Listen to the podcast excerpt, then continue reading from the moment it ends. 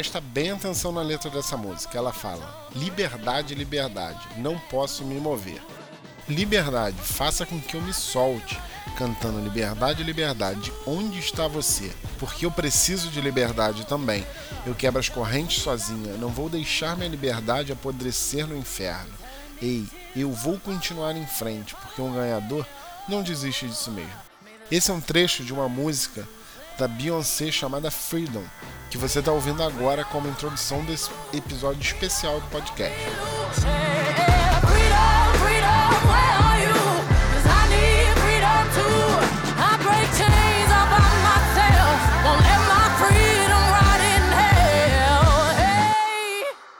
Eu lembro que eu era muito pequeno e muitas pessoas ao meu redor costumavam dizer umas frases muito pesadas. Diziam que negro não era gente, que não era racista porque preto não era raça, era defeito. E eu ria, aceitava e respeitava. Afinal, não era de um estranho que eu estava ouvindo isso. Eram de pessoas próximas, da família até. Era como quando você perguntar algo muito absurdo pro seu pai e ele responde sem a menor noção no que está dizendo e você aceita. Afinal, ele é seu pai e deve saber de tudo. Há algum tempo atrás, quando eu estava no Twitter comentando qualquer coisa, eu fiz um comentário dizendo: nego fez alguma coisa. Qualquer coisa assim, tipo, nego fez aquilo. Não me referindo a um negro, me referindo a qualquer pessoa. E pensando por um lado, é bem pejorativa essa, essa forma de se referir a alguém. Aí uma amiga me chamou no canto e me deu um toque, dizendo que usar nego como sinônimo de qualquer um, de qualquer pessoa, não era muito legal, porque fazia uma analogia direta de que negros eram menores, eram qualquer um, afinal de contas. Eu discordei na hora e acho que só por resistência mesmo a ser chamado de racista. Afinal, eu não era racista, eu não sou racista. Inclusive, depois de algum tempo, eu aprendi: mesmo quem não é racista pode ter atitudes racistas. Mesmo quem não é machista pode ter atitudes machistas e por aí vai. Não é normal. É algo que a gente precisa enfrentar. Inclusive o termo desconstrução, eu acho que vem daí. Do fato de você pegar algo que já está sólido na sua mente, já está construído, formado, quebrar e construir novamente. Não é todo dia que você consegue apagar da sua cabeça algo que você vem ouvindo desde que nasceu.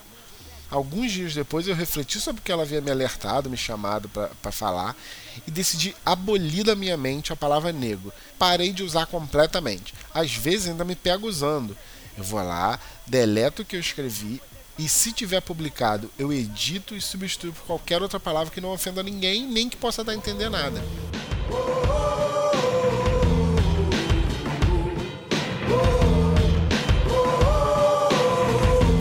Muito difícil você entender que certas coisas ofendem quando você é branco, quando você é cis, quando você é hétero, que quando as ofensas direcionadas a você elas não são tocantes à sua honra, à sua moral, à sua capacidade como pessoa.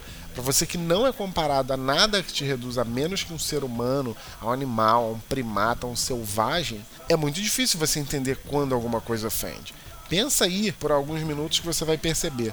Toda ofensa direcionada a um homem branco, ela nunca é voltada ao homem branco. Ela é sempre atrelada a uma outra pessoa, ou a um negro, ou a um gay, ou a uma mulher. Você nunca ofende o branco por ser branco. Quando você quer ofender um branco, você ofende ele chamando ele de negro, chamando ele de mulherzinha, chamando ele de bichinha. Nunca é uma ofensa direcionada ao branco, é mais uma ofensa a uma outra pessoa, a, uma, a um outro gênero, do que ao próprio, a, a própria pessoa que você quer ofender.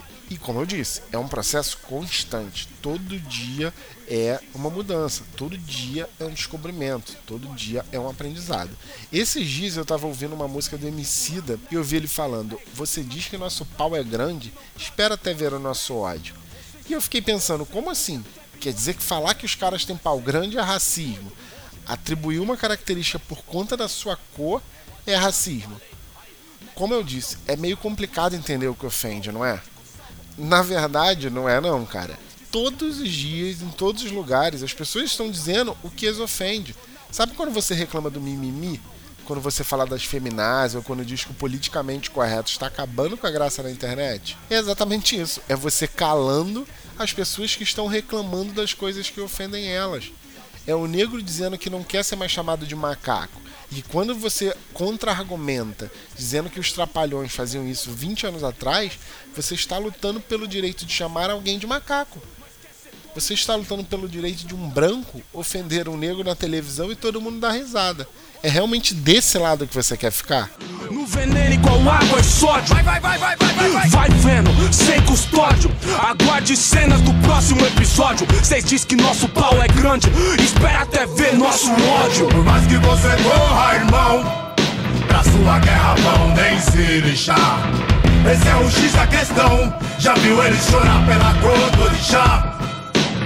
E os camburão que são Guerreiros a retraficar Favela e descens a lajão Bomba relógio prestes a estourar